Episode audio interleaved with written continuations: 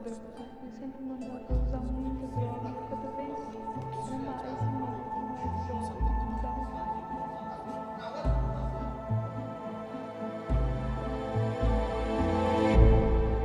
Olá pessoal, eu sou a Pamela Armiliato E eu sou o Matheus Sois, e esse é o Atlas dos Crimes. prontos para mais uma página de conhecimento. Hoje vamos contar o caso de Kim Na-young. Então pegue seus fones de ouvido e prepare-se.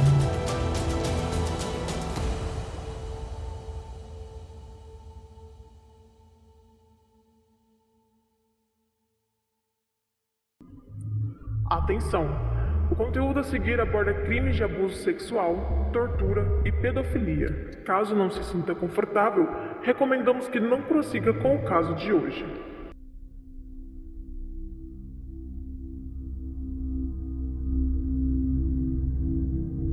Em 2013, o filme Hope foi lançado, baseado na triste história de Kim Na-young.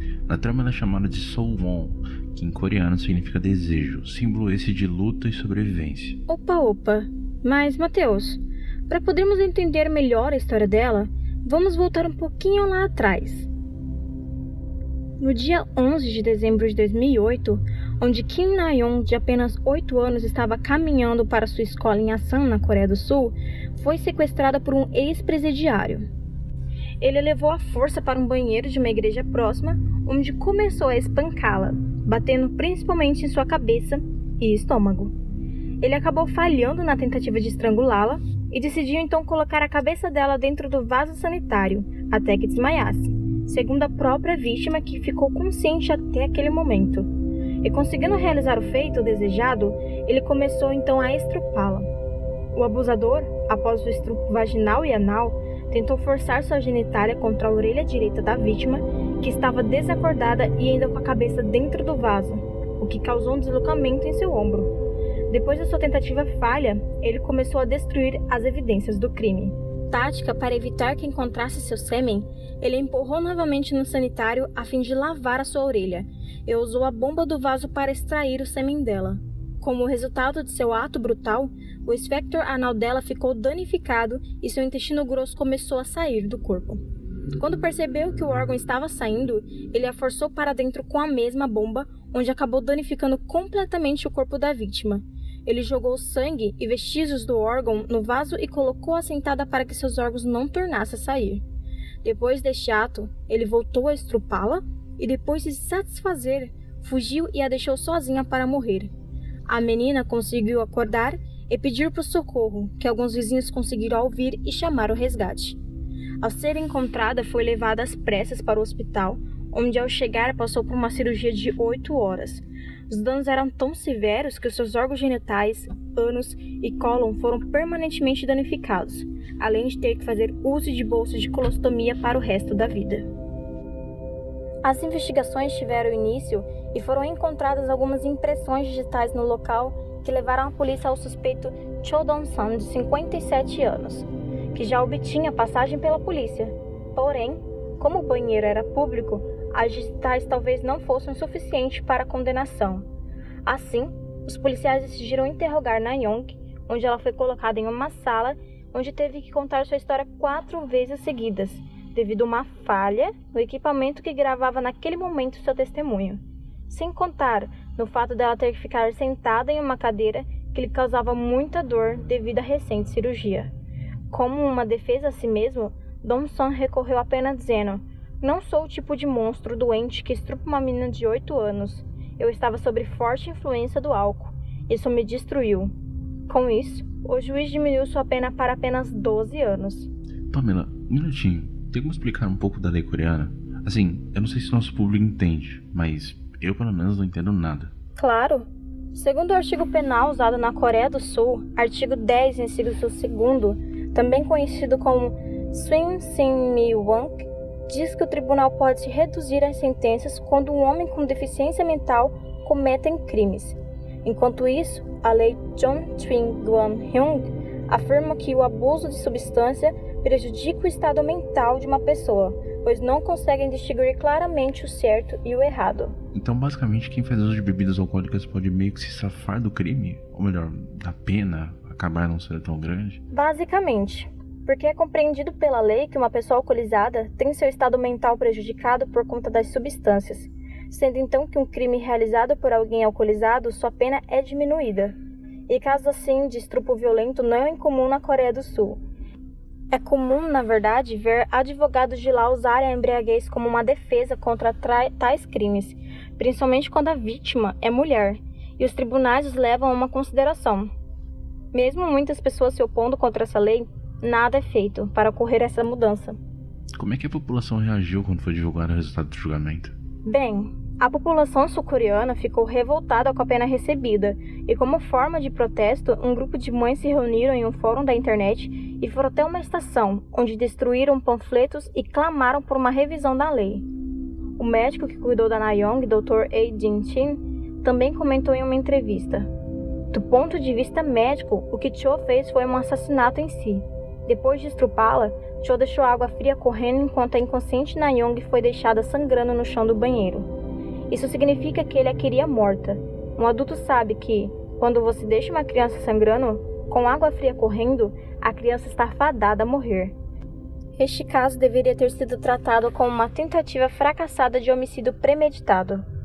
Os pais de Nayong entraram com um processo contra o governo local por conta do tratamento dado à menina durante as investigações e pediram compensação de 30 milhões de won, que é mais ou menos 25 mil dólares. Apenas em 2011, um juiz ordenou que o Estado indenizasse a criança, e segundo ele, as falhas dos investigadores causaram dor física e psicológica em Nayong. Sendo assim, o Estado deveria pagar cerca de 13 milhões de won, que era cerca de mais ou menos 12 mil dólares, principalmente por terem forçado a vítima a ficar quatro horas sentada logo após uma longa cirurgia. Isso foi desumano por parte dos policiais mantê-la por tanto tempo assim. Mas bem lembrado agora, você disse que Dom Som tinha uma esposa, certo? O que aconteceu com ela?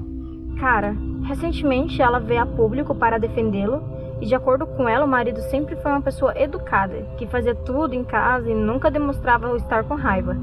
Ela continuou visitando-o na prisão e afirmou que ele não tem intenção de se divorciar. A libertação de Cho provocou um misto de medo e ansiedade na Coreia do Sul. Mais de 600 mil pessoas assinaram uma petição no site da presidência sul-coreana pedindo um novo julgamento e criticando seu retorno à sociedade, mas o governo ignorou os apelos do público. O próprio governo ignorou? Imagino que a população deve ter ficado brava com isso. Porque não tem nexo nenhum manter o criminoso perto da vítima. Onde é que eles estavam com a cabeça? Para você entender a magnitude da situação, né? A ira da população ficou evidente quando Cho, agora com 68 anos, voltou para a casa de sua esposa em Asan, em 12 de dezembro uma grande multidão apenas gritando execute, execute ou castrio. Quando o condenado de cabelo grisalho chegou em uma van do governo escoltado por oficiais do, da condicional, alguns manifestantes furiosos atiraram ovos e chutaram o veículo. E para tentar amenizar as preocupações do público, a polícia prometeu monitoramento 24 horas por dia, instalou mais de 35 câmeras de vigilância e montou novas cabides de policial no bairro de Chu. Além disso, ele terá que usar um dispositivo de monitoramento eletrônico por sete anos. Ao ter conhecimento do fato, o pai da garota disse assim: Eu não sei expressar em palavras como nos sentimos. Devemos nos mudar? Por que a vítima deve, deve ou tem que fazer as malas e correr? Ele acrescentou também que sua filha estava relutante em se mudar porque não queria deixar seus amigos mais próximos. Mas apesar disso, a família tinha medo de expor sua identidade com a troca de endereços, mas eles sentiram que não tinha outra opção. De acordo com a polícia, Donson será obrigado a usar essa tornozeleira eletrônica, além de ter seus dados pessoais divulgados, a fim de tentar evitar que ele venha cometer novamente algum crime. Ah, grande feito isso. Ah, por favor. Mas como é que a Nayong tá? Atualmente, Nayong está com aproximadamente 20 anos e sua identidade ainda permanece secreta. Sem falar que Kim Nayong ou So Hwan são apenas nomes fictícios para esse caso, a gente não sabe a verdadeira identidade dela. Bom, mas em 2010 ela acabou passando por uma cirurgia para restaurar o seu colo e seu sistema reprodutivo, e a cirurgia ela foi um sucesso. Com isso, a Nayeon contou também que tem um sonho de, ser, de se tornar médica, né? Porém, ela tem medo de encontrar um sonho enquanto estiver exercendo sua profissão. E por último aqui, para deixar uma frase, na verdade que o pai dela disse, foi o seguinte: Muitos anos se passaram, mas nada mudou. o fardo recai inteiramente sobre a vítima. E, cara, Nayong ela sofreu, sofreu muito, muito mesmo. Apesar de tudo isso, apesar de toda a situação que ela passou, não tiveram dó dela, principalmente na época da que gravaram o testemunho dela. E poxa, ficar com ela quatro horas sentada logo após uma cirurgia complicadíssima, foi foi complicado aquilo ali, né?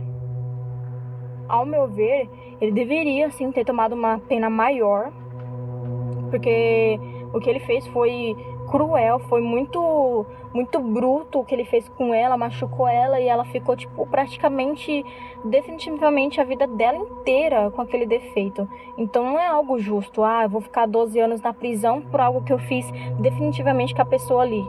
Não, isso não é justo. E poxa, o jeito que ela tá, o jeito que ela está, ela teve que fazer cirurgias depois para restaurar o cólon, o sistema reprodutivo. E se ela tinha sonho de ser mãe, e se ela queria ter construir uma família ali, ter filhos, tipo assim, hoje em dia a gente pode adotar, mas ter do, do próprio corpo, do próprio, sabe, ver a barriga crescendo, eu acho que é uma experiência muito diferente. E eu vai saber se era sonho dela ter isso. Só que tipo assim, querendo ou não, é tudo muito complicado. É muito interessante pensar num contexto em todo dessa situação e tal.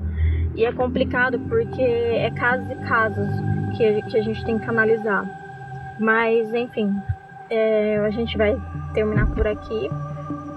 Eu espero que os nossos ouvintes tenham gostado. Também avisar que a gente está voltando agora, vamos ter postagens regulares, todo sábado um caso novo. Fiquem atentos nas nossas redes sociais. Então fique atento lá, pessoal, nos stories do Instagram, nas postagens do Instagram também, temos o Face lá. Fiquem atentos em todas as, as coisas. Vamos estar comentando coisas também no Twitter. Então fiquem ligados. Qualquer dúvida, nos mande um e-mail. O nosso contato é atlasdoscrimes.gmail.com.